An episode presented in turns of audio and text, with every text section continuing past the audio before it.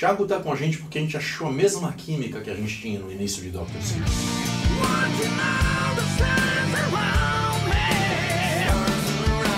A gente começou a fazer o disco e a gente, cada coisa que a gente compunha, sabe quando você sabe, puta, isso, isso tá muito foda.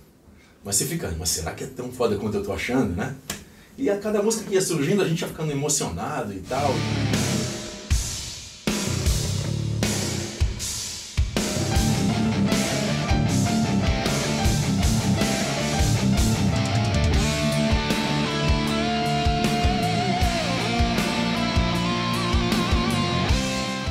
Galera, beleza? Bom, vocês estão vendo que eu tô com dois monstros aqui, né? Não preciso dizer quem são.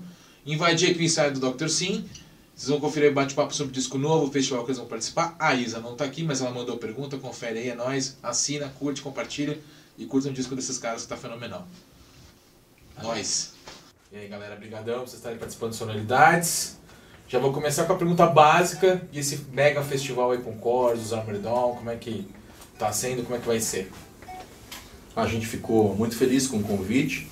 É, é um festival bacana porque são bandas que convivem há muito tempo. A gente convive com toda essa galera, Corsos então, meu Deus, né? a vida inteira com os caras aí. Mais de 30 anos de convivência. E Armor Down, a gente tem grandes amigos na banda, até porque tem pessoas até do Corsos na própria banda também. Os irmãos são amigos nossos há muito tempo também. E acho que esse apelo do festival de ter é, estilos diferenciados é uma coisa bacana pra caramba. Que às vezes só trash, ou só hard rock, ou só Viking, sei lá, vai enjoa, entendeu? Você tem ali um pouco de cada estilo, tornar o festival uma coisa bem diferenciada. Tem o Jimmy também, né? É, tem uma outra banda que eu ainda não tive a oportunidade de, de ouvir, não, acho que na primeira perna da turnê é a Mad J, né?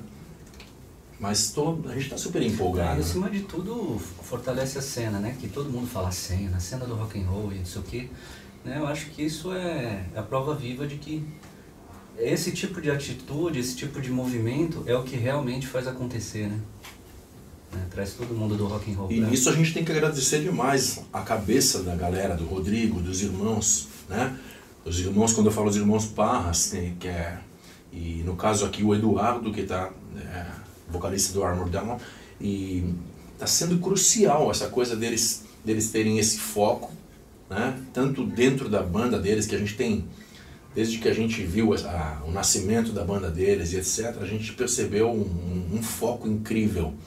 E a gente até se baseia nisso. É, é, mesmo depois de uma carreira toda, você vê que tem pessoas que pod, podem te ensinar muito. Não só na parte, não é, não estou nem falando da parte de tocar, de ser música, parte de como lidar com as coisas, de como focar, colocar um objetivo. No caso esse essa oportunidade que ele está dando de bandas se juntarem, no, no caso no, no Armor Down Convida, nesse primeiro festival, que eu tenho certeza que virão muitos, com muitas formações, e, e fazer com que o mercado do rock dê uma aquecida mesmo, o público dê uma aquecida, né? Eles têm conquistado um público gigantesco aí, com esse estilo que eles criaram também, com essa coisa viking, e, e os fãs são devotos. é. a gente tem muito também que agradecer aos nossos fãs de carreira inteira que sempre são muito, eles cultuam o Dr. Sim. É uma coisa muito bacana. É, a gente até quando, quando fez a nova formação, a gente respeitou muito. Deixou todo mundo falar tudo que tinha que falar, sem retrucar ou nada, porque, como eu sempre falo, não faria nenhum sentido que eles não, não sentissem dores da separação ou da volta com, com um novo membro. Primeiro escutem o som, vejam a vibração, vejam o que veio por aí, depois a gente conversa. E, e aí foi o que a gente esperava realmente acontecer, uma aceitação 100%, porque apenas renovou. E esse festival é uma grande renovação, eu acredito, em muitos e muitos anos no cenário do metal e do rock and roll nacional. Bacana. E você falou em aceitação e renovação. O disco de vocês, o novo disco, né? O- acho que eu esqueci o nome agora, mas vou lembrar. Back Home Again. Back Home Again, isso eu ia falar né, Come Home, mas Back Home Again. Baita disco, tá na lista dos melhores merecidamente e tal. E é uma aceitação, acho que da, de vocês mesmos, tipo, vamos voltar, vamos aceitar que podemos fazer uma coisa nova, trazer uma pessoa nova para o nosso mundo. Como é que foi esse esse É, encontro. quando, quando pintou essa coisa, essa necessidade de voltar ao Dr. Sim, espiritual até diria, e uma coisa que não dava mais para respirar mesmo pelo, pela dificuldade de ficar sem tocar essas músicas, de ficar sem viver essa, essa energia que o Dr. Sim é. Ah, a gente viveu mais da metade da nossa vida nessa banda e de repente quando a gente decidiu parar até por amizade mesmo com o Edu melhor às vezes parar do que depois ficar só treta ficar só clima sabe? Ficar só profissional. A gente depois de um tempo de banda music e outros projetos e falando não vai vai acalmar a gente vai chegar uma hora vai aceitar e vai conviver com isso. Não deu para não deu para aceitar não era só os fãs que estavam órfãos, era a gente também. E era realmente uma dor assim que a gente sentia e guardava para nós até que um dia, meio na mesma semana, assim, eu e o André a gente começou a, a dar indícios que estava muito chato ficar sem o Dr. Sim, estava muito tava muito estranho, como se você tivesse uma coisa que que morreu sem, sem precisar, né? Aí, como o próprio Thiago sabe, a gente teve essa, essa vontade de voltar. Falamos com o Eduzinho, a primeira coisa que a gente é, a primeira palavra que a gente falou foi para ele sobre a volta. É, e a gente sabia que poderia ser uma coisa assim, ou ele vai vibrar a alegria máxima, estou de volta, ou realmente poderia ser o que aconteceu, que ele já estava em vários projetos, a cabeça já não estava mais naquela, naquela conexão que a gente tinha, até porque essa conexão se perdeu mesmo nos últimos tempos de Dr. Sim um pouquinho. Acredito que não sonoramente, porque inacreditavelmente é, as notas fluíam, sabe? É, banda tem essa coisa também. Automático, né? É, é bem automático. A gente já tinha uma, uma química, assim como a gente tem agora com o Thiago. O Thiago tá com a gente porque a gente achou a mesma química que a gente tinha no início de Dr. Sim. E você falou do disco Back Home Again. Isso liga totalmente com a tua pergunta, porque quando a gente começou a fazer o disco, a banda e o Thiago foi o, o, o próximo cara e o, o cara na realidade que acho que já estava destinado a isso. A gente começou a fazer o disco e a gente, cada coisa que a gente compunha, sabe quando você sabe, puta, isso, isso tá muito foda. Mas você fica, mas será que é tão foda quanto eu tô achando, né? E a cada música que ia surgindo, a gente ia ficando emocionado e tal, e aí trocava, mandava no WhatsApp que tava, dava uma pré-mix, ou então, porque as músicas iam ficando tão monstro, aí cada um que ia ouvindo ia falando, puta que pariu, esse vai ser o melhor disco. Aí o outro, puta, esse vai ser o melhor disco de vocês. Nossa, isso tá um monstro. Caramba, isso vai... Então ficou uma coisa, a gente Aí começou processo de gravação, mixagem. Aí vinha o Eros falar, pô, acho que é o melhor disco de vocês. Aí vinha o Gustavo Monsanto, pô, acho que é o melhor disco, não sei. Um monte de músicos renomados, assim, ouviam e começaram a falar. A gente começou a então não é só eu que acho, entendeu? Porque a gente ficou muito realizado. A gente sentiu, acho que essa, essa, essa chance de voltar uma coisa que talvez não fosse nem o que a gente achou que poderia. Achou, talvez, talvez nunca mais tivesse voltado mesmo, a gente estaria tocando 500 outras coisas, projetos, uma nova banda mesmo. O que também não seria nada anormal. A gente vai fazer música para sempre, independente de tudo. Mas voltou e voltou como se a gente estivesse no comecinho do Dr. Sim. Então aquilo que a galera sentia, eu acredito no primeiro, no Brutal, no Insanity, tá, tá nesse disco, sabe? Que nenhuma nota ali é jogada por acidente ou jogada fora, ou então para preencher, ou então, como, como dizem, para encher linguiça. Cara, a gente fez com muito sangue nos olhos. A chegada do Thiago também, o jeito que a gente compunha as músicas, a emoção, todo mundo emocionado com as coisas que iam surgindo, sabe? Aí ele mandava um riff, a gente mandava uma melodia, ou então eu mandava um riff, o André mandava um riff. Um... Então um chegava com uma música mais, mais ou menos pronta, o outro colocava só uma cereja no bolo, né? Uma coisa assim, foi tão espetacular e, e o prêmio veio. É, várias pessoas, mas assim, centenas, é, todo mundo que fala com a gente, eu não consegui ouvir até agora uma coisa negativa sobre o disco, desde que ele foi lançado. Isso é uma coisa bem positiva e talvez até única na história da banda, assim. Acredito que a energia também que o Thiaguinho trouxe, é, por ser um cara que, de um talento que, como sempre falo, é uma coisa que ainda vai ser muito comentada no mundo dos guitarristas, da música, porque é, é sobrenatural. Ele, é, ele é humilde, ele é quietinho e tal, mas a hora que toca o negócio emociona de uma forma. dá pra ver. Porque assim, as pessoas não entendiam quando eu falava, ah, é, não, achava, ah, não, ele passou mesmo num teste que a gente observou mais de 200 guitarristas, na época da banda Buzik. Depois do teste presencial, ele foi o, o, o que mais se encaixou com a gente, que arrepiou de uma forma brutal, apesar de muitos monstros, a gente, nossa, a gente teve a oportunidade de conhecer muita gente. Então não é à toa. Quando a gente compunha, quando a gente tocava, a gente sabia que esse disco ia ser, no mínimo para nós, algo extraordinário. E agora, pô, ganhou o melhor disco do ano, ganhou. Ou seja, tá cada dia crescendo mais o assunto. Quem ouve o disco é, não consegue parar, nem a gente consegue parar de ouvir. Então a gente ouve o disco como se a gente fosse também um fã da banda. Então está sendo uma grande surpresa, eu acho que um renascimento pra gente, um presente para os fãs, um presente para presente para nós mesmos, né? Fala alguma coisinha, Júlio. Tá feliz com o disco? Caramba. Na verdade, para mim é um tava falando esses dias que de, de toda a experiência de tocar com o André e com o Ivan, né, que musicalmente é incrível, uma das coisas que me surpreendeu, que eu sabia que ia ser surpreendido com muita coisa positivamente tocando com eles, porque eu já acompanhava os caras há muito tempo. Mas essa essa alegria, essa essa essa vitalidade que os caras têm com os caras já gravaram milhões, já, já fizeram entre aspas tudo que, que gostariam de fazer, fizeram os melhores discos, foram pro exterior. Você poderia pensar que os caras estavam enjoados, ou, ou já, não, isso está comum. Não, os caras gravam, gravaram esse disco como se fosse o primeiro mesmo. E a, a verdade que os caras colocam quando compõem, e o amor que tem, isso é realmente para mim foi um aprendizado, um, um, uma coisa realmente que eu mesmo lá na minha terra, lá no, no Acre, já passei por situações onde a gente, ah, já fiz isso, já fiz aquilo, já estou enjoado de banda, banda é isso aqui, é... todo mundo fica meio, não, banda já deu, já, já Cara, não é isso. Então, acho, acredito que, fora todos os aprendizados musicais e a experiência musical que tocar com eles, né, que é surreal, essa, essa vivência de fazer um disco com os caras foi um, um, dos, um dos aprendizados assim mais significativos assim tô, mim. Tô sem, tô sem grana, eu posso pagar depois? Mas é verdade. Os caras gostam, os caras são música de verdade mesmo, né? Tipo, é, mas é verdade. Então isso é uma das coisas que realmente me deixou é, até, entre aspas, não, não seria assustado a palavra, mas assim, positivamente surpreendido, porque de todas as coisas, é essa que eu digo, não, os caras já estão acostumados a fazer disco, meu, excursionar, não e é isso que é o rock and roll para mim de verdade. Mais do que tocar com os caras é aprender o que é rock and roll de verdade. E no Brasil, né, bicho? Então... E outra que você pode provar a labaredas grill. Oh, uma das coisas mais legais é que assim.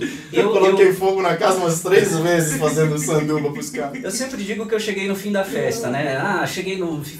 Mas, cara, teve, tem uma coisa no Back Home Again que que por mais que eu não tenha vivido o início, parece que voltou às origens. A gente fez, acho que 90% do disco no quarto do Ivan.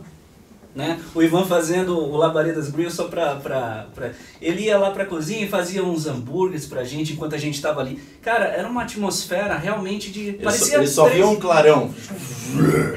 Parecia três adolescentes fazendo, na primeira banda de escola, fazendo um disco. E é isso que, na minha opinião, traz o sucesso. Cara, a, produção foi muito bacana. Esse, esse fato de. Funcionou como uma unidade móvel mesmo. O meu quarto ele tem umas histórias muito bacanas. Muita coisa do CD Bravo, a maioria do CD Bravo foi gravado lá também. É, o André produzindo assim de uma forma. Não, interessa, não interessava se a gente ia fazer no estúdio, dentro do meu quarto e até onde foi gravada a bateria, que foi numa casa, numa casa isolada na Serra da Cantareira, que era um sonho meu. Sempre ouvia falar das bandas fazendo, ah, vou pegar um lugar, a gente vai se isolar. E, realmente, você podia ir para um lugar lindo, parecia um castelo. A gente pegou a sala inteira, montou a bateria, levamos o estúdio praticamente inteiro para lá e captamos o som da maneira mais gloriosa, né, eu diria. E o som de bateria da minha vida eu tirei nesse disco também. E um lugar que você só ligava ao celular assim, só para ver se tinha alguma mensagem importante e desligava e o resto era só só gravação do disco. Então isso foi muito legal. E, e é isso, pô. Não é todo mundo que pode ter o prazer de comer um labaredas. É, é verdade, labaredas grill. Era muito legal. E o legal desse disco é que ele é bem verdadeiro, assim, você vê que tudo foi feito com o maior carinho, uh, principalmente entre vocês, assim, né? O carinho dos, dos músicos com as músicas e depois pros fãs, assim. Eu acredito que isso tem muito da, dessa verdade que eu estava fazendo, falando, porque como o Ivan já falou algumas vezes, a gente não tinha tempo, a gente vai fazer o disco do jeito que tem que fazer, com o tempo que ele tiver de durar, você tem que. A gente demorou um ano e meio, dois anos? Provavelmente. A Fazendo. gente, a gente falou, presta inimiga da perfeição, né? E vamos, vamos curtindo o disco, vendo o que, que é o melhor riff, o que, que é o melhor som. É, aqui a gente acaba sempre mudando uma, uma parte da letra, ou pô, aqui de repente, sei lá, muda o baixo. Bateria não dava muito pra, pra mudar, mas mesmo a bateria, a gente, a gente teve, acabou às vezes falando, pô, timbragem, sabe? Aqui tira um pouco de água. Então às vezes você muda as mixagens, você vai sem pressa. E na gravação então mais ainda. A gente e teve também a grande parceria, né? Principalmente de que a produção ela, ela acabou ficando com o André e com o Rodrigo Oliveira. Então duas visões, foi uma ideia do próprio André, que poderia ter feito tudo sozinho. Mas por ter o Rodrigo ali, que é um cara que participou desse, do, do embrião da volta, Legal. quando ele chamou a gente no Dharma, e a gente fez Lost in Space como um single. E ali a galera já pôde sentir o que seria um novo Dr. Sim. E é um som que as, as pessoas tavam, acho que estavam aguardando ouvir há muito tempo. Cara, foi muito legal. A música inspirou, inspirou toda a volta, eu acredito. Ela, ela energizou a volta da banda.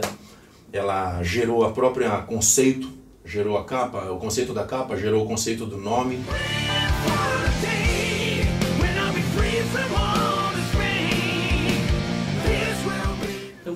Curiosa que você conta a respeito do nome do disco, Sim, né? Com, com que, Rafa. que o André tinha citado que, que dentro da letra do Lost in Space tinha a frase Back Home Again. E o Rafa, o Rafael Bittencourt, uma vez ele, ele ligou para elogiar mesmo assim o som e, e falou, cara, vocês podiam chamar o disco de, de Back Home Again. Então eu falei, ah, agora não é possível, cara. Você, você falou, o André falou, isso puta, é perfeito, sabe? E de volta para casa, é onde- É. A, gente, a gente se viu nisso. Sabe aquele conceito da letra Lost in Space, um astronauta à deriva, e ele está olhando para a Terra que é ao lado dele, e é como a gente se sentia. O, o Dr. Sim, ele estava fora do alcance, mas de alguma maneira a gente tinha que voltar para ele. Então faz todo esse sentido, já a gente estava completamente órfão. E é como conseguir respirar de novo, voltar e poder tocar os clássicos. E agora esse disco novo que cara, para nós Em ainda, breve será um ainda é, é, ainda é um susto assim, ainda é muito legal. Eu eu tenho ele na disqueteira do carro lá e eu Cara, eu não consigo parar de ouvir, porque puta, eu fico curtindo e fico vendo puta, a timbragem, a mixagem do Rodrigo também, a masterização do Eros. É, puta, tudo. Achei que todo mundo envolvido no disco virou uma grande família, sabe? Desde as pessoas que fizeram as fotos, sabe? A, a Nath, o do Firmo, Eu o conceito da capa, aquela capa, cara, é uma, é uma, era uma, uma, uma figura, um desenho que eu era apaixonado. E no dia que eu vi, eu vi aquela figura daquele astronauta, eu falei, eu, eu falei pro Thiago e pro André, nós vamos comprar essa, essa imagem, essa vai ser, esse astronauta vai estar na capa do disco. Isso na primeira vez, no primeiro, e eu, e eu botei na cabeça que aquela seria a capa do disco. E foi a capa do disco, entendeu? E acabou sendo, a gente foi atrás, o, o Rodrigo me ajudou na época, o Mariano também, para tentar achar os caminhos para a gente ver como é que fazia para comprar, para achar o, o artista e aí e comprar aquela imagem para a gente poder trabalhar e fazer a capa do disco em cima daquele astronauta. Algumas modificaçõezinhas nele, no final o Rodrigo mesmo atacou de art designer, né? Designer.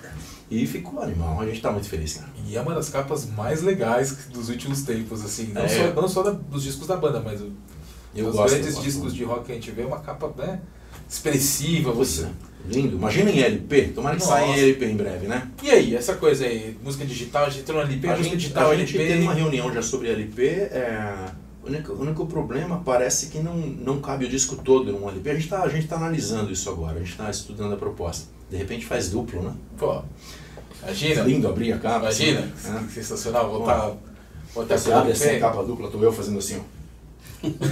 Você acha? Sempre as melhores ideias. Aí faz um unboxing, né? Filma um Eu assim, LP. segurando um, um labaredas assim. E vou voltar a essa questão do LP. Você é da época da LP, obviamente. Sim, Todos sim. nós somos da época Sim. da LP e hoje a gente tem essa coisa da música digital. E o Dr. Sim também tá nos, nos meios digitais. Dá pra mensurar o alcance da, da música de vocês do digital? Já?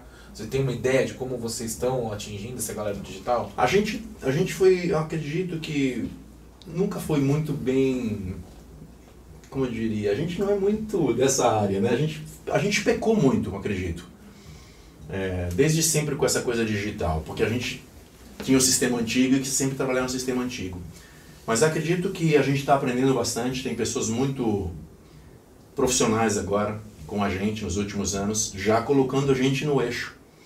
É, por exemplo, a gente descobriu mesmo que, que dentro desse mundo digital, a gente não consegue atingir a própria base de fãs da gente. Por causa desse novo sistema de, uhum. de YouTube ou Facebook, essas coisas. Algoritmo e tal. Os algoritmos não permitem que você chegue em todo mundo por causa daquela coisa, que se impulsionar chega, se não impulsionar não chega. Mas a gente está prestando muito mais atenção do que a gente sempre prestou. E é inegável que o cara que mora, sei lá, no Zimbábue, ele pode nos ouvir hoje, sabe? O cara tá lá em, né, no Iraque, ele consegue ouvir o Dr. Sim. Isso não era possível tão facilmente na época do, do EP. Eu tenho um certo romantismo com a época antiga. Eu gosto até do cheiro do LP, eu gosto, sabe? E gosto até do barulhinho que o LP faz, mas assim, temos que dar o braço a torcer que para muita coisa ajuda demais essa tecnologia nova, sabe? Então, existe um, um choque para mim. Na verdade, isso está sendo trabalhado, né? Respondendo mais especificamente a pergunta, isso está sendo trabalhado de, de, de um breve tempo para cá, uhum. né? Então, a gente ainda não tem as métricas certinhas para mensurar quanto a gente está atingindo, mas agora a gente já está trabalhando isso. E a então, gente... É uma novidade até, né? O Thiago ainda é mais antenadão nessas coisas. A gente, a gente é vem de uma outra época e a gente gosta muito de, de, prestar atenção no som só, sabe? Só que não dá para prestar atenção só no som. Você tem, você tem que pensar que você, estando antenado nessas coisas, você vai deixar mais pessoas próximas e felizes com a tua música, né? Então, assim, não dá para fugir mais disso. Você tem que estar tá antenado nas, nas coisas que vão mudando no mundo, né? É a mesma coisa, o, o taxista ele tem que aceitar a chegada do Uber etc, né? E a gente tem que aceitar o digital e ainda mais é, ver o lado positivo que é gigantesco. É, a gente está ainda na fase de ainda comunicar ainda com os nossos fãs, é, falar com os nossos fãs ainda digitalmente, né? A gente está nessa fase, mas a gente está trabalhando bem, bem certinho para isso agora. É isso aí. Porque o, o, a gente estava acompanhando o Spotify por conta do canal, a gente tem né, tá aprendendo, uhum. tô aprendendo essas coisas de TV, né? Vai pra internet, sabe como é. E vindo do Spotify, uma coisa interessante que acontece com bandas como vocês é que as pessoas, os ouvintes, ultrapassam aquela barreira dos 15 segundos. Então o cara fica ali, ele começa a gerar é, clique, você começa a, a, entrar na lista dos mais ouvidos, Olha. etc. Isso, é, isso para vocês acredito que seja muito bom, né? Porque hoje em dia ninguém é. mais passa 15 segundos ouvindo uma música. Tem né? esse segredinho aí, né? É, tem vários é, macetes, né? Tem, vocês Uma coisa assim que é, é uma coisa que, que, as bandas de rock mais, como eu diria, vamos, vamos supor um pouco mais clássicas assim, é, como a nossa banda, é, lota os shows e aí, por mais que esteja lotado, você sempre ouve aquela frase, pô, mas vocês tocaram aqui na minha cidade, sabe? Então, isso que tem que, talvez, a gente melhorar a gente e eu acredito que tentar entender como funcionam os Tem muita gente da base de, de, de, fãs do Dr. Sim que é um pessoal mais old school, né? Sim. Então, é, muita gente às vezes acaba não, não, não, não estando muito presente, né? não, não escutando a música dessa, não consumindo a música dessa forma, né? Os caras ainda querem o CD e tal. Então, a gente precisa comunicar ainda melhor com, com, com esses fãs, né? É isso aí. E por outro lado, isso ajuda também o surgimento de várias, várias bandas que, de repente, numa época talvez mais, mais crucial, mais cruel, até diria assim, não, não seria possível.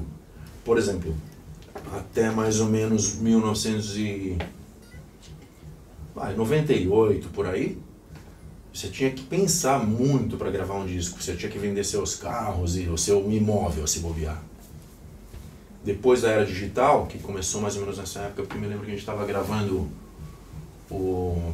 Doctor 2? 97, acredito, que já começou essa coisa de, de ADAT, de DAT, etc. Sabe? Começou essa coisa de, de já umas mudanças. Os caras já, já encostando as duas polegadas para ir para o sistema digital. E enquanto era só duas polegadas, Cara, era muito difícil, era muito caro gravar um disco, mas muito caro. Então hoje em dia é muito, muito mais possível as bandas surgirem, os artistas gravarem. Às vezes dá uma amontoada, dá uma acumulada de informação para todo mundo. E quando essa, essa acumulada acontece, a gente acaba, acho que naturalmente, indo logo para os nossos favoritos e ficamos com os nossos clássicos. Isso é uma coisa que eu tenho analisado. Uhum. Mas acho que os, quem for genial, quem for genial e estiver trazendo algo para mudar o, o, mundo, vai acabar penetrando de alguma maneira. O boca a boca é uma coisa que para nós a vida inteira funcionou. É, aquele, aquela coisa, já ouviu o novo do Dr. Sim? Né? Já, pô, vamos no show? Então essa coisa... Que é o que está acontecendo com esse disco. É o que está acontecendo, a gente está sentindo. no digital também. É, né? É, a gente tem uma... Quando a gente fala para as pessoas, pelo menos a gente que falou para nossos amigos, né, para outros, fazer, ó, vamos entrevistar o. Sim, tem alguma pergunta, os caras... Cara, novo disco, a gente quer saber, a gente está ouvindo aqui no Spotify, a gente quer saber. Eu falo, pô. pô, por exemplo, uma, eu falei do Gustavo Monsanto, que para mim é um dos maiores vocalistas do mundo, o cara toca em bandas na Califórnia, na França. É, já participou com a gente no Disco Bravo, já fez canja. É um amigo das antigas, assim. É, e é um dos maiores vocalistas e conhece o mundo e é fã também do Doctor, desde o, é fã desde o Platina, na realidade, tem tudo da gente. Ele ligou para o meu irmão outro dia e falou que estava com uma dificuldade gigantesca de chegar na Tony Seven, que é a música 3 do CD. Como assim? Ele, ele, conseguia, ele ouvia breakout, ouvia face to face e tinha que voltar. E ele, e ele não, não conseguia passar para a faixa 3, que ele já estava na sexta audição das duas primeiras. Pô, sensacional. Então isso é uma coisa que tem acontecido. A galera tá enlouquecida com as músicas, sabe? E a gente fez uma coisa bacana. A gente fez o clipe de Lost in Space, fez o Shout. Agora a gente já gravou mais quatro clipes que estão sendo finalizados. Acredito que mais uma semana deve estar o Breakout sendo lançado. Não vou dizer os próximos, mas já tem mais três fora Breakout, Breakouts prontos. E isso é uma coisa bacana. Hoje em dia é uma forma de você se comunicar e fazer as pessoas, as pessoas verem o que está acontecendo, sentirem a música, né? Até olhar. É, que nem quando a gente estava falando sobre Rush também. É, tem bandas que vão além só do som também, apesar do som ser o principal. Você gosta de ver a feição, você gosta de sentir a verdade no, nos caras quando eles estão tocando. Quer ver a cara do Lil Peart fazendo aquela virada. Sim. Ou, ou que mundo tá live, sua porta tá solando. eu acho né? espetacular, cara. Eu, eu fico, pô, até, até o, o dente separado do Gary Lee eu gosto. cara, eu, sei lá, a gente repara em coisas de, de quem é muito fã, sabe? É verdade. E, e o Dr. Sim tem muito disso. Os caras são muito fiéis, sabe? Tem fã que vem falar comigo e falo, meu, você sabe mais de mim do que eu mesmo. Então, sabe? É, isso é legal. Então é muito, é muito, é uma recompensa. E, e dá para saber quando vocês estão à vontade no palco, porque você começa a perceber caras e bocas. É isso mesmo. Ele, por exemplo, tá solando, ele tá no mundo. É. Tal, você tá tocando, sorrindo, teu irmão tá procurando alguém que ele conhece na, na plateia ali, é, e a coisa vai crescendo, vai virando negócio.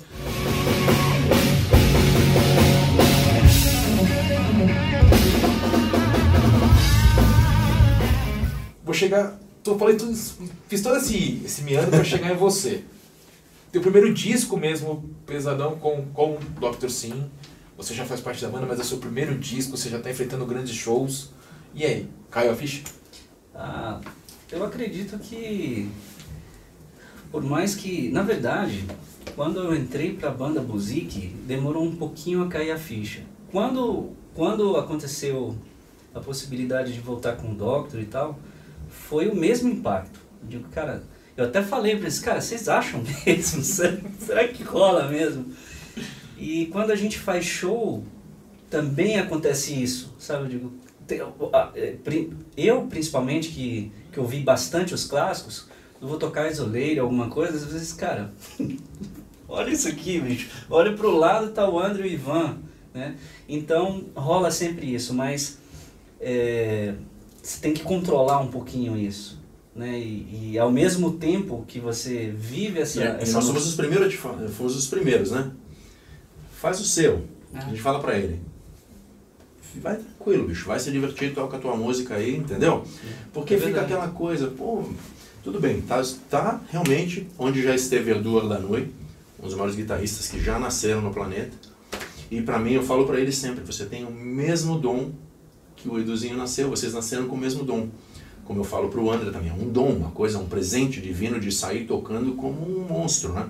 Então, desde o começo a gente falou para ele. E a gente foi premiado. Foi, acho que no segundo show como Dr. Sim, a gente fez o Angra Fest. convite do Rafael. Sim, estávamos lá. E eu acredito que, que foi uma das maiores respostas de amor que a gente já teve do público.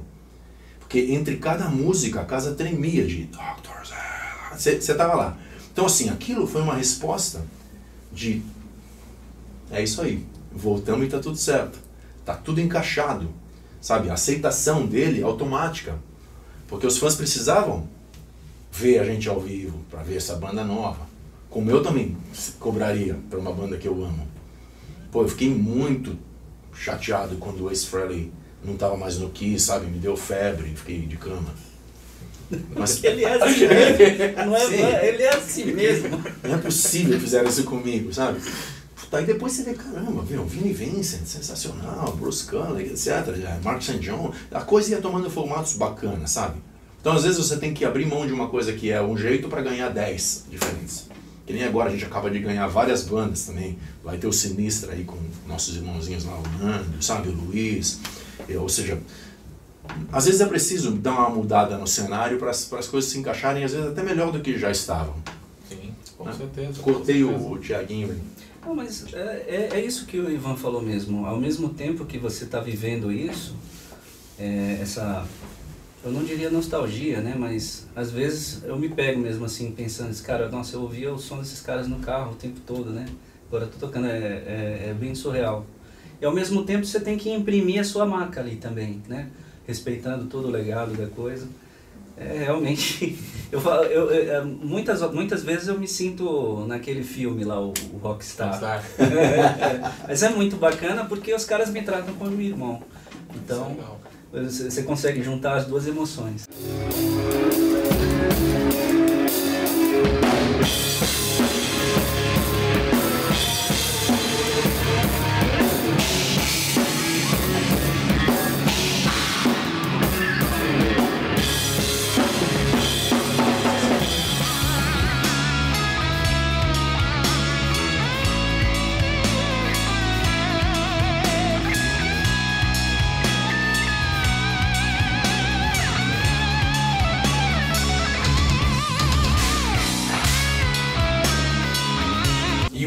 Voltar pro disco, pro disco é maravilhoso, a gente tava ouvindo acho, umas 10 vezes hoje, só pra vir pra cá, te ouvir no carro, pra umas duas. Cara, tua guitarra é fenomenal. Porra, obrigado. Eu, tipo, eu não sou guitarrista, quem é guitarrista é esse cara aqui. Eu sou, cara, quando eu, eu contava a história da audição, as pessoas até achavam que eu tava aumentando, aumentando, sabe? Mas, pô, a gente tinha ali um monte de monstros sagrados. De 200 tinha, vai, 100, mais de 100 que eram de arrepiar. No final tinham 23 ou 24 monstros tocando com a gente. Mas quando ele começou a tocar, uma história engraçada é que ele veio. Eu não sabia que ele era o cara do Acre. Ele estava super diferente da, do vídeo que eu vi dele. Num chapéuzinho, escondidinho, com a guitarra branca. Você fez, acho que o teste com outra guitarra. Foi, com outra guitarra. Então eu não, não sabia, tinha tanta gente, eu não sabia que ele era aquele cara. Aí ele começou a tocar música, foi portanto perfeito. Aí ele começou a tocar, ele fez o solo, deu dois, três compassos, bicho. Eu levantei da batera, aí falei, para, bicho. E aí ele ficou amarelo. Errei. também, né, cara? Errou. Ele já não estava já não tava muito isso, bem, que ele já tinha Não se faz isso, né? Isso não se faz. Não se faz. Ele já estava cansado, aquela cara de quem veio do Acre mesmo. E, cara, eu lembro dele ter ficado paralisado. E eu não percebi que eu fiz aquilo. Eu falei, levantei, porque eu tinha ficado completamente arrepiado com as notas que saíam.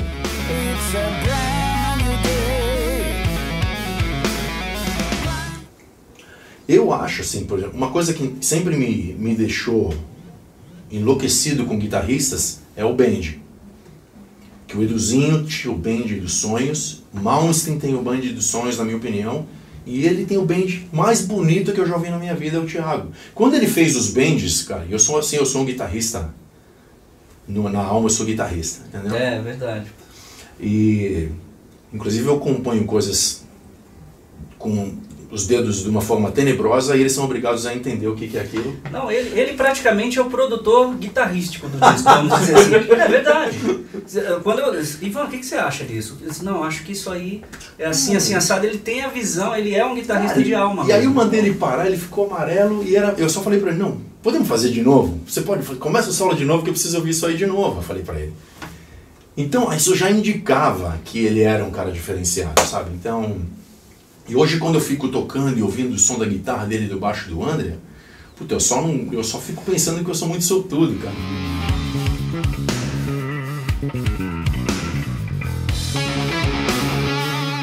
De poder tocar com, com esse nível de guitarra e esse nível de baixo, sabe? Faz com que eu é, me, me, me desafie mais e, e, e queira tocar melhor mim. É Já legal. eu falo o seguinte, cara, quem tem uma cozinha, o o André de um, de um lado tocando baixo, cara, e o, e o Ivan, os caras parece que nasceram colados, né? Aí de cozinha eu entendo, hein? É, quem- sugar, aquele sugar, Já dois, Nossa. eles derretem, juro. Eu, eu não sei o que eu faço com a panela, cara. Tem mais fogo que o show do Kiss, juro, na minha cozinha. É tudo preto, cara. Pô, você já pode botar pirotecnia no show do no show Cara, do e se Dr. a gente Sim, fizer no cara. show, cara, fazendo labaredas no meio da Eu fire. acho, eu acho isso. A gente vende o hambúrguer fire. Aí, ó. Aí. Tá vendo? Ó. Eu Queremos pagar. Aí vem, aparece o cara, tipo, queimado e o cara me viva. Você já comeu?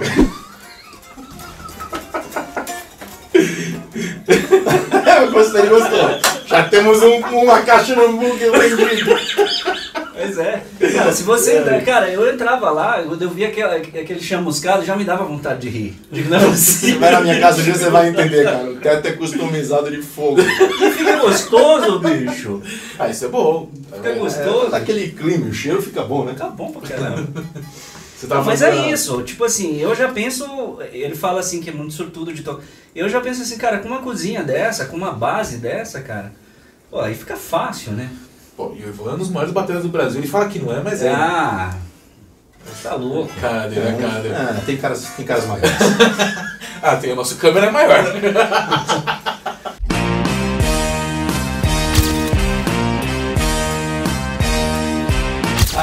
uma missão, é uma missão muito difícil, né? Essas Não, coisas é de. que eu acho que, eu acho que o, o Ivan é aquela coisa que eu falei, ele, ele, ele entende a música de verdade, sabe? Toca como um baterista tem que tocar. Sabe, Alex Van Halen falando assim, ah, mas o cara é meio sujão no prato. não sei." Não, ele sabe o que tem que colocar na música.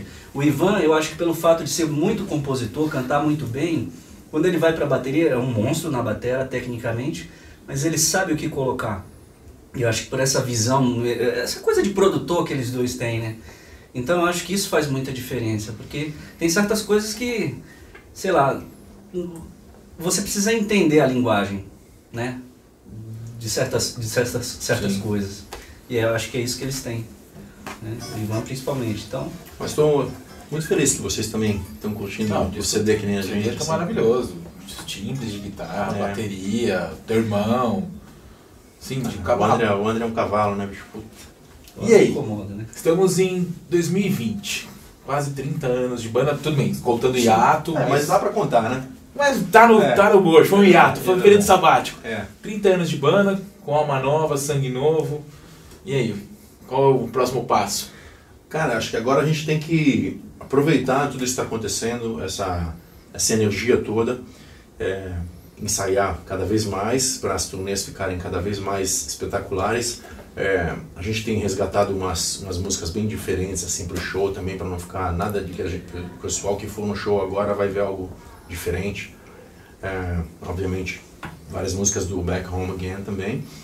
E a gente já quer, assim que pintar a primeira oportunidade, já, já começar a gravar um disco novo também.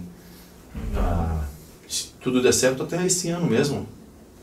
Se o tempo deixar, lançar já um disco novo.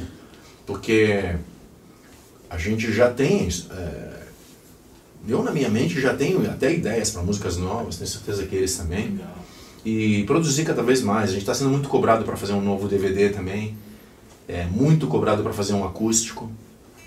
É, acústico é uma coisa, as músicas elas tomam formatos tão loucos, as nossas músicas numa- quando são tocadas É, de vez em acusticamente. quando a gente experimenta, Cara, fica muito Então a gente bom. começou a brincar, sabe, com Fly Away, com Time After Time, umas músicas que você não espera que, que possam ficar incríveis. Acústico, você fala, "Ah, vou tocar balada no acústico. Não, não, às vezes o mais louco é Emotional Catastrophe acústico, sabe? É, uma música que você fala, não, pegar logo do, do- desse disco The Reflection, sabe? A música mais louca do disco, eu falei, como é que ela fica? Sabe? Acústica. Isso pode trazer uma certa diferença. Não fazer o óbvio, fazer um acústico Porrada. fucking crazy, né? E assim, obviamente que aproxima. O, acústico ele aproxima mais pessoas do que o normal. Outro dia a gente foi gravar o programa do Rony Fon, fizemos umas três músicas acústicas, né? Puta, o pessoal fica doido. E, é- e é bacana, é gostoso, a sonoridade. Parece que a, você dá uma, uma cara pra música que você não. É nem outra- você espera. É uma outra roupagem, né? É muito legal, muito legal. Eu também gosto muito dessa coisa. Ele trouxe muito, ele trouxe um embelezamento para o Dr. Sim novo disco, dessa parte acústica também, eu acredito. Tem muito violão foda no disco novo, no Back Home Again. É um, é um diferencial, né? Uma, É. uma coisa sua que você já agregou, É. já agregou pra, pra banda. Vocês acham que se o Dr. Sim fosse criado hoje, nesse momento, assim, ele teria de repente o mesmo alcance que ele vem tendo? Que ele Não. teve ao longo dos Não. últimos 30 anos, assim? Acho que Eles mudaram muito, né? Porque, é, cara, é uma estrada muito grande, muita coisa aconteceu. Seria, seria uma mentira falar que isso aconteceria. Não, não. Eu já tenho muito fã, já tenho muito público. é, eu tenho até uma. Eu imagino que 70% das pessoas que estão apaixonadas pelo disco já eram fãs. A gente está agora, como eu te falei, é, conhecendo melhor as tecnologias, entrando mais nessa onda para poder trazer. é, a gente sabe que a criançada e até os mais, os- as pessoas mais adolescentes estão tão caindo no gosto do rock and roll cada vez mais, do metal.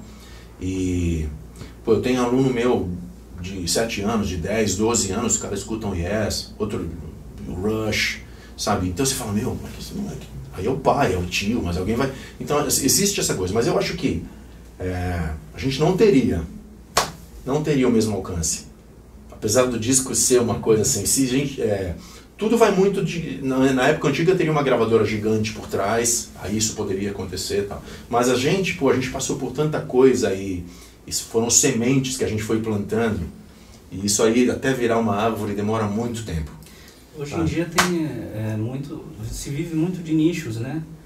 É muito nichado as coisas e eu não sei se eu estou falando uma bobagem, mas assim o mainstream ele quase que acabou assim, né? As bandas vivem mais de nicho específico, né? Você tem o seu público ali na internet, você fala para aquelas pessoas ali.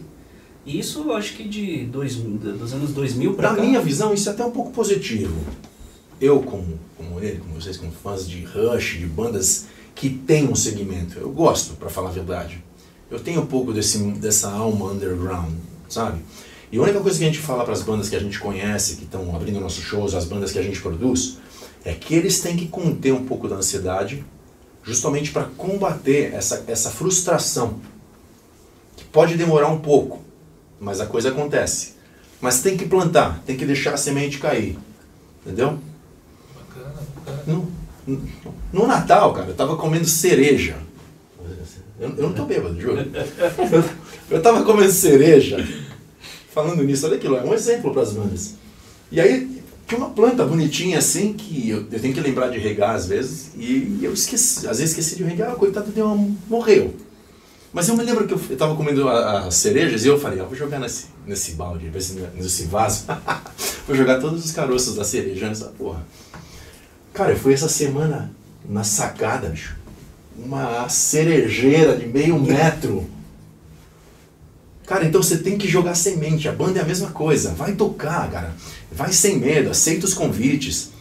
Olha o Tem que o Rush dinheiro. fez, né? O Rush foi uma banda que se fez tocando ao vivo. Sim, cara. tem Não foi- dinheiro, tem dinheiro, não tem dinheiro, não tem dinheiro. Vai, mostra a cara, entendeu? Se mete nas ciladas mesmo. É, aproveita esse mundo que a internet está proporcionando. Hoje em dia você consegue pegar uma galera esperta, pô, ele se quiser, tenho certeza que produz um puta clipe, se- sabe? Basta ter uma imaginação. Então tá, tá um pouco mais, tem mais acesso para você mostrar teu material. Mas tem gente muito apressada, né? O artista é muito, puta, eu preciso que todo mundo escute isso aqui rápido, meu Deus do céu, sabe? E depois de um certo tempo você aprende a deixar as coisas acontecerem no momento certo. A ansiedade é parte do artista, não tem jeito.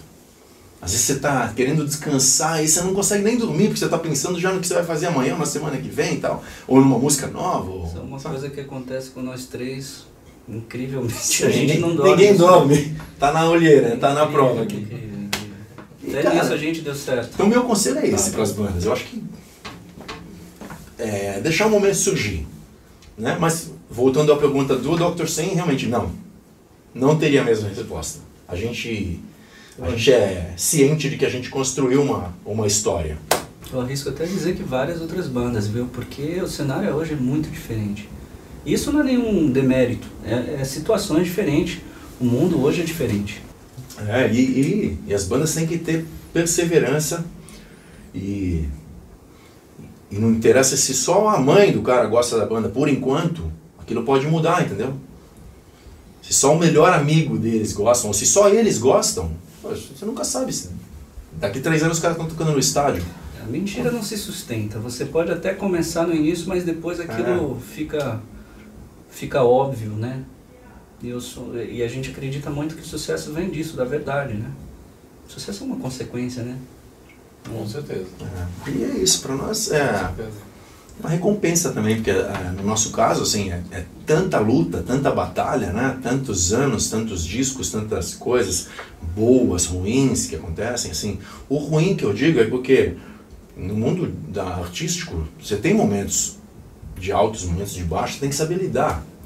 É, tem um amigo meu, o nosso melhor amigo, Marião, Mario Abud, e toda vez que eu tô mal, pô, é um dos primeiros caras que eu ligo, assim, quero conversar, porque o cara é um mentor, assim, E ele é o primeiro a falar, pô, você tá mal pra caramba, né? Pô, vai compor um blues. e faz parte, cara. Tem, tem músicas do, do, do próprio Back Home Again, a música Seminal, por exemplo. Sim eu, eu compus um puta clima muito, mesmo de. Muito forte. É, com espírito, como eu diria, bem. Tava delicada a situação para mim naquele, naquele dia, naquela, naquela semana. Era uma coisa que eu, eu tava me sentindo muito triste, vendo a vida como um filme, um drama. Não um drama da minha vida, mas eu analisava o mundo assim, pô, essa semana tá, tá dura. Então, pô, eu ouvi o que o Mário falou, falei, eu vou compor uma música com todo o meu minha alma. E saiu Seminal, que para mim, acho que é a música que eu cantei mais legal na minha vida. É, a letra surgiu automaticamente, que é aquela história que você imagina, você imagina o seu pai, ou imagina a gente sendo pai, o esforço que você faz, ou aquelas coisas. Você luta de uma forma que se bobear, o teu filho vai saber que você lutou daquela maneira impossível para dar o que ele queria, e depois o filho, quando vence, ele, ele pensa no esforço que o pai fez, fez e quer dar aquele presente pro cara. Então eu, eu imaginei esse filme todo e fiz a música. E ela hoje, quando, quando, você, quando eu escuto no disco, eu fico super emocionado. Então, assim, o meu conselho pra, pra, pra galera de banda, que eu sei que banda é uma montanha russa, o tempo inteiro. Isso eu tô falando pro Aerosmith e pro Dr. Sim. E faz parte é. da vida, né? Então, assim, você tem que aproveitar é, os bons momentos e compor os maus momentos e compor alguma coisa também, né? Boa, boa. Plano compor a nossa apresentadora Isabelle não pôde vir. Oi, gente. Como o Java já falou, eu tô viajando, tá? Não tô passeando, tô aqui por um motivo de força maior. Mas eu deixei as minhas perguntas com ele. E aqui vai a primeira. Queria fazer a primeira pergunta pro Dr. Sim, tá? Ivan e Thiago. Qual foi a música assim que vocês acharam mais difícil de compor para esse álbum maravilhoso que é o Back Home Again? Difícil pensar assim, né? Cara, eu acho que a música mais complicadinha do disco é The Reflection of a Conflicted Mind. Que. Acho mais quebrada, né? Que ela tem aquela coisa. Os caras falam de Dr. Sim raiz, né? É um pouco mais irracional no sentido de toca tudo que vier pela frente, né? Mas racional no sentido que você tem que lembrar todas as notas. é uma música, uma, assim, acho que do CD é a mais complicada. Mas o complicado nesse CD também são as coisas que são mais clean, eu acho. Tipo What's Wrong, essas, esse tipo de música que você tem que tocar as notas com absoluta clareza e pureza. Essas músicas elas exigem muito. É, eu percebo que talvez uma das maiores um dos maiores desafios para os músicos é a limpeza. É você conseguir fazer um, uma, uma coisa limpa quando você toca. Sabe? A gente comentava isso no, no, na banda Music, né? Eu comentava com o André, na verdade. O André, como é complicado tocar essas músicas, porque assim, elas soam tão natural, mas você tem tantas nuances na música, tanta dinâmica, tanta troca de efeitos ali, que é natural da música, ele disse, é, nem sempre. Ele falava, nem sempre. Às vezes você está tocando um, um, rock mais pauleira, você liga a distorção e, e desce a mão, né? Já vai meio natural. Isso que Verdade. você está falando é, é exatamente isso. Bom, queria deixar mais uma pergunta, tá? Como vocês imaginam que vai ser a carreira do Dr. Sim daqui 20, 30 anos? O que vocês acham que pode acontecer daqui todo esse tempo? Fala pra mim aí que eu tô curiosa, viu? Vão, vão tá fazer que nem um Kiss. vamos estar que- tipo Rolling Stones. Talvez com um pouco mais de grana. Labaredas vai ser tipo um- uma rede. Uma rede, isso Tipo McDonald's. Labaredas Grill all around the world. Hã? Foi. Todo mundo queimado na rua, assim, tipo. Só vai ter tipo. Como chama aquele filme que, que o cara da. Fantasma da Ópera. Todo mundo, Onde você foi? O cara, ah, fui no Labaredas. Tô sem olho. Assim como eu falo. Não, então eu acho que daqui 20, 30 anos, eu acredito que a gente vai estar tocando mesmo, se tudo der certo. Seguir aí exemplos dos nossos ídolos, né? Se aguentar o máximo possível, se cuidar o máximo possível também para aguentar a estrada, aguentar todo, todo o tranco. Porque vida de músico não é também só, só a piscininha do hotel e etc. É muita coisa. Tem show que você chega na cidade e você nem, você nem vê o hotel. Você deixa as coisas no hotel, vai passar o som. Quando vai, acabou a passagem de show, já hora do show. Né? Então assim, é. Mas é, é a coisa assim, mais, mais linda do mundo você tocar. Mas também, hoje eu vi uma foto, tava assim, o Timo que mandou, botou, postou lá como é que era. É, ser músico é, não, não dá estresse pra ninguém. Aí tinha foto assim de um cara de 28 anos. é, Jim, 26 anos, era tipo um, um bisavô. Você viu essa? Ai, ai.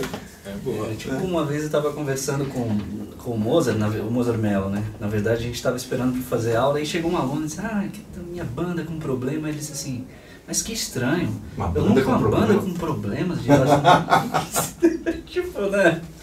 É raridade. Mas a gente espera estar tocando, se Deus permitir que a gente esteja com saúde, né? E, e com inspiração também, né? É, eu um acho que sim. novo, um É. DVD, né? Fazendo bastante shows, que a vida da gente é no palco. A gente só se sente feliz no palco, e essa é uma coisa. Dr. Sim 50 years. Ah, 50 anos. Hã? Ó, depois dessa turnê eu vou, hein? Fácil. Amém, amém, todos nós. Todos nós. É isso que a gente E pra encerrar, é, que música do Dr. Sim, pra você, Thiago, resume tudo que você tá vivendo, essa, esse sonho maravilhoso. E que música que o Thiago compôs no Dr. Sim resume esse momento que você tá vivendo? Pra mim, Miracles, da letra, tudo, né? Que você acredita, pra mim foi isso. É, mesmo sem, sem fazer planos, porque eu nunca imaginei essa situação, mas eu nunca deixei de colocar o som de verdade mesmo. Isso é de verdade mesmo. Colocar o som, ouvir Miracles e me imaginar tocando. Por isso que pra mim é tão especial. Porque, pô, você ouve a letra, né, cara? E eu me imagino, quantas mil vezes eu me imaginei tocando Miracles. E hoje eu tô tocando. Então pra mim é que resume caras, tudo. né? É. Acontece, né? Então, acho que você tem que. Parece meio papo de coach, mas, mas é verdade. Você tem que querer aquilo, sonhar aquilo, imaginar aquilo, para você realizar aquilo de alguma forma. É isso. Essa é a É,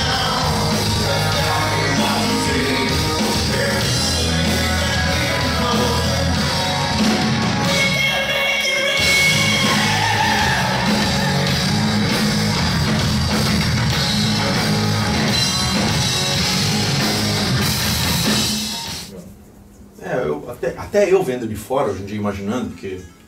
É, fico pensando, tá louco, cara. O cara veio do Acre fazer um teste, bicho.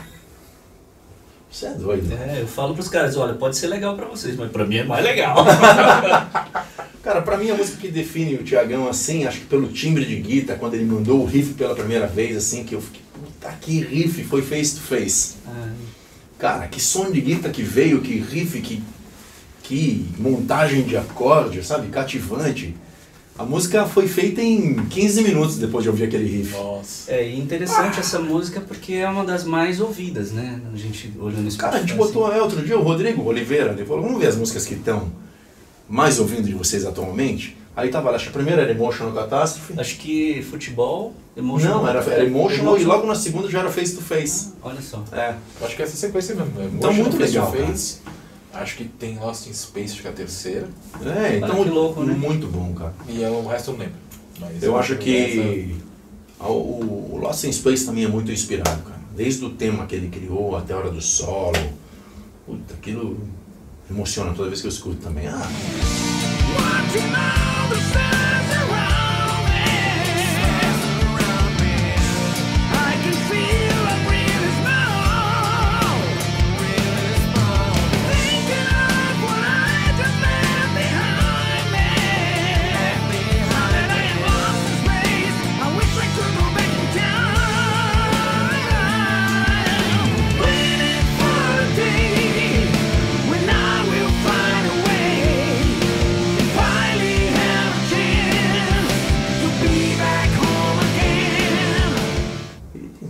que uma das principais coisas do Dr. Sim, na minha opinião, é o crescimento ano após ano do Andrea como músico, é como baixista e vocalista e produtor, assim, mas como vocalista, baixista sim, ele sempre, ele já era um, Sempre teve um ele já era um cavalo, um susto desde a época do, do Platina, que ele já, já me lembrava o Geddy Lee no disco do Platina Sempre. que é o ídolo máximo meu e dele no baixo, né? E só que o vocal foi crescendo de uma forma tão violenta que hoje quando eu escuto ele eu falo meu, E é uma coisa bem inusitada, porque as pessoas vão dando, tirando o pé do acelerador, né? E Ele ele, vai ao a gente tá- né? e- e ele fala uma coisa, não é só no disco. Você pode ouvir o André ao vivo, é impressionante. Impressionante. Às vezes ao vivo é mais impressionante que no disco. cara, eu sou irmão dele, a gente é, é como se fosse gêmeo, a gente é muito unido, mas assim de uma forma absurda. E quando ele foi produzir o meu disco solo, Rock and Roll, cara, tinha um momento que eu falava, puta que pariu. que Eu vou ter que cantar na frente dele agora. Aí eu fazia tipo uma cagada ali. Eu, "É". Aí ele- eu sabia que ele ia me corrigir, mas eu falava, puta que vergonha, sabe? O próprio André, né? Imagina. Imagina. Cara, aí ele me dava uma, uma dica, ele falava, não, agora o que você está errando aí é tal coisa, colocou muita, muito ar, ou colocou muita força, por isso que nos... Aí, puta, eu tirava, nossa. Ou seja, durante o meu disco, eu acredito que eu melhorei muito o meu vocal depois de, de ter feito Rock and Roll com ele. Peguei um monte de macete, sabe? Então o André é aquele músico que nasceu na- naturalmente músico, nasceu artista mesmo. É, ele fez cinco aulas com o Otávio Fialho, na época, o baixista. E o cara falou, bicho, tchau. E foi pra estrada, entendeu? Então o cara nasceu pronto, né? Nu- Nunca fez aula vocal nem nada e já canta como um monstro e cada ano melhorando. Acho que no disco, no, no Back Home Again, é, é um susto do começo ao final, vo- o vocal dele também, né? Então uma das coisas que mais me deixou realizado na vida foi ver ele agora ganhar o prêmio de melhor vocalista e melhor baixista do Muito ano. merecido. Isso pra mim foi, foi como se eu tivesse ganho, porque acho que ele já merecia isso há um bom tempo. E muitas vezes por ele ser baixista e cantar, o pessoal votava só nos caras que só seguram o microfone. Mas, cara, é a mesma coisa que você ignorar a voz do Glenn Hughes só porque ele toca baixo. É. Então, não é É verdade? verdade. E então, puta prêmio. O cara chegou do Acre, entrou no Dr. Sim, fez um disco, ganhou o melhor guitarrista do ano, a galera ama o cara. Ou seja, eu tenho certeza que ele, ele vai deixar a história da guitarra ainda mais bonita através dos tempos. Guitarra é o símbolo do rock and roll, não tem jeito, a gente toca tudo, mas guitarra, né?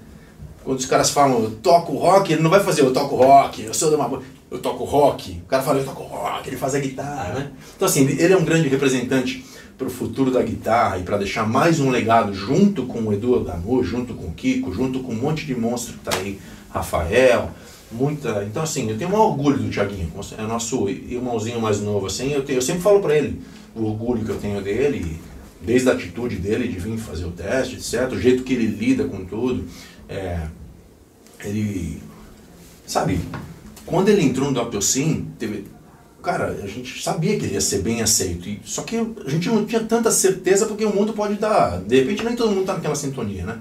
Mas eu falei, puta, deixa comigo, eu falava pra ele, fica tranquilo, e meu, Muitas vezes ele, ele me acalmou, porque por mais que assim eu tivesse, eu tivesse abraçado ali, eu disse, olha, vai como tiver de ser, eu vou preparado. Mas o Ivan tem, tem essa parte psicológica muito boa, assim. E ele disse, cara, relaxa, deixa as pessoas verem tocar aqui que vai dar tudo certo. É, uma das coisas que todo mundo fala do Ivan é que ele é um eterno otimista. É Não, verdade. e, é sério, É e, é sério mesmo, todos os músicos que eu converso falam, cara, se o dia que você sentar com o Ivan e trocar ideia, cara, ele é um eterno otimista. Não, É verdade, é verdade. Eu, eu, eu- eu conto piadas tão horripilantes que todo mundo ri. De tão ruins que elas são. Eu deixo todo mundo feliz, pô, tá vendo? Tá vendo? É, Meus amigos são todos felizes. o Zeca, na época da banda Music, eles fa fazia uma no show, duas, já foi, hein? duas, três. Chega. Chega, Tá bom de piada. Não, mas assim, pô, os eu, eu gosto muito de de estar com as pessoas, de desde o do cara que eu conheço ao cara que eu não conheço. Eu acho que essa troca é de energia. Acho que as pessoas elas somam umas com as outras, sabe? Que nem hoje aqui com vocês é, é uma energia para nós. A gente sabe que isso aqui é um reflexo de algo que um dia estava somente na minha cabeça, na dele, na do Andrea. Isso vira um disco, vai motivar as pessoas, vai fazer com que de repente você está no trânsito, em vez de você ficar puto com o trânsito. Pô, tem dia que eu tô ouvindo disco Back Home Again e eu, e eu faço questão que tenha trânsito. Para poder ouvir o disco inteiro. É, é muito louco essa sensação. Coisas que eu sentia com outros discos de, de bandas que eu amo. Então, cara, você poder falar, não, que dane se demorar esse caminho, ouvir o som. Isso é muito legal, porque o, o Ivan ele se inspira muito no que a gente conversa. E hoje em dia, nas, nesse mundo de redes sociais, onde as pessoas quase não se veem mais, troca mensagem, escreve uma coisa, a pessoa entende de um jeito, porque não está vendo. Isso é muito legal. E, muita, e eu já vi muitas coisas que a gente tava papeando assim e virou música ou virou uma ideia. E, o André, e eu me lembro, que, ó, para vocês verem como eu é, acompanho o Dr. Sim faz tempo. Eu lembro que eu li quando eles gravaram Listening to the Doctors, que a ideia veio do, do, do, Ivan num trânsito. É, é Tava no trânsito e tal, disse, cara, ligou pro André e tal. Puxa, cara, a gente podia fazer um disco só com, com músicas que tivessem o título assim assado. Tava na marginal ouvindo. Eu não sei se era meu, meu CD player ou se era rádio. E tocou uma música que tinha Doctor, na sequência tocou outra que tinha Doctor. Puta! Na hora eu já liguei pro André, liguei pro Manny, que era o produtor da época. E a gente gravou o disco. Duas semanas depois já estava no estúdio. Inclusive no próprio Souza Lima, no, gravando o disco. Né? Bacana. Ah, a gente tem que sentir os momentos, sentir, deixar a vida fluir, é, ser muito grato sempre, né? Tudo, sabe? Sou muito grato por ter essa carreira, por ter tudo que eu faço envolve música, sabe? Ou é gravando, ou é produzindo, ou é tocando com o doctor, ou é dando aula, ou é fazendo workshop. Então, assim, sou muito grato a isso. Tem muitos amigos meus que falam, eu sou músico, mas não consigo viver de música ou de coisas relacionadas com a música. Eu acho que isso é uma parte normal da vida também. É, muitos grandes monstros sagrados demoraram até 40 anos de, de idade para poder, ou mais, às vezes, para poder viver só de música. Olha o Joe Bonamassa, né? É, o Coverdale. Então, assim, na realidade, o que interessa é você fazer as coisas com o coração, não interessa se aquilo está te dando milhões ou se não está. Isso a gente sempre teve em mente. Aprendemos com o nosso pai, que também é músico. Ele optou pelo jazz. O jazz não dá dinheiro para ninguém, mas ele toca com um coração que é, é uma, um exemplo, sabe? E a gente pegou essa coisa de, de tocar com, com o mesmo coração. Eu tenho essa coisa, o André também, meu pai. A gente ouve uma coisa bonita, a gente começa a chorar, sabe? Então, a música faz isso com a gente. Então, é uma, é uma coisa tão sagrada, a música é tão sagrada, que quando a gente está num palco, num estúdio, ou seja, a gente faz aquilo com tamanho tesão, cara, que. Vocês viram que eu ta- tava falando a verdade. Os caras vivem a música de uma forma, é isso que eu falei. Esse cara, os caras poderiam estar enjoados disso, já fizeram tudo que tinha pra fazer. É assim, tá vendo? Atestou tudo que eu falei. Mas isso é isso E é que assim seja, a gente. demais. né? Que a gente continue tendo essa sorte, né? De, de, de fazer cada vez mais amigos, de ter a galera indo nos shows e dividir essa energia com a gente, inspirar outras bandas, inspirar novos talentos e. Porque, pô, cada vez chega um cara pra nós também e fala, pô, eu toco bateria por sua causa, eu toco baixo por causa do André, não sei o que, pô, eu comecei a tocar porque eu ouvia vocês, ou eu fui no Hollywood Rock. Eu... Então é emocionante, você fala, meu Deus, cara. O André ainda brincando, não vem jogar culpa em mim, não. Pô, fala. Bob né? Dylan fala, fala isso, né? Que a maior, maior realização de um artista é inspirar a sua plateia, né? Pô, Porra, você, você pensa no peso que isso tem, né? E é uma coisa difícil, música, né? é, Inspirar alguém é uma coisa difícil, né? Não, e o mundo dá tanta volta. falo- por isso que eu falo pros caras, vai com calma, grava teu som, faz com o coração. Pô, a gente ia, minha mãe levou a gente no show do Kiss, sabe? Fui eu e meu irmão, pequenininho, assistir Kiss no Morumbi. Fanáticos assim, sabe? Quando que a gente ia sonhar que um dia a gente ia, íamos tocar algumas vezes com o Kiss, como já aconteceu? E tocaram no Morumbi também, né? E ia tocar no próprio Morumbi, né? E aí, pô, você vai no show do, sabe, do CDC. Aí, pô, um dia você tá tocando junto com esse CDC. E são, são coisas que a gente não espera. Então tem que deixar as coisas fluírem. Se isso acontecer, ótimo. Se não acontecer, faz de outra maneira. Mas, assim, eu acredito que quem, quem faz de coração, a- o presente vem de alguma maneira. E para nós, o presente atual é isso, é esse momento. Back Home Again, Dr. Sim de volta. É, foi muito bacana. Outro dia eu vi uma entrevista do Eduzinho também, parabenizando a volta, falando muito bem do Tiaguinho. Porque o é essa pessoa muito boa de coração. É, acho que ele é um cara que inspirou quase todos os guitarristas do Brasil também. E vai inspirar por muitos anos ainda, né? É, é um monstro. Não é porque ele não está mais na banda que a gente desconectou. A conexão dele com o Dr. Sim é eterna, né? Entendeu? É, e. Puta, eu fico muito feliz de ver ele também com, com uma ótima banda, com ótimos amigos excelentes e amigos muito próximos nossos também. E fazendo um sonzão, daqui a pouco deve sair o disco do Sinistra também. E desejar toda sorte para ele, né? A mesma que a gente está tendo também no Doctor, que está sendo muito. nos né? palcos, né? Com gente se certeza, isso vai ser muito legal. palcos. E- Ver vocês dois fazendo uma jam. É, então. Vai ser bacana. hein? E esse festival vem aí pra, pra abrir caminho pra isso, né? Com certeza. Então, a galera tem que ficar atenta aí nas datas daqui pra frente, vai ter muita coisa bacana. Brasil e pela América do Sul e, e o disco atrasou um pouquinho o lançamento na Europa, mas eu acho que de março não passa. Aí vai ter coisas também lá pra fora. Legal. E agora é a era do Tiaguinho. É isso aí, Thiagão. Vamos pra cima. Valeu, gente. Brigadão. A gente quer É, é sempre uma diversão bater um papo com vocês. Sim. Na próxima a gente faz em casa, Ah, com tranquilo. labaredas. Vou comprar Tá, labaredas, hein? deixa comigo. É bom, é bom. É bom.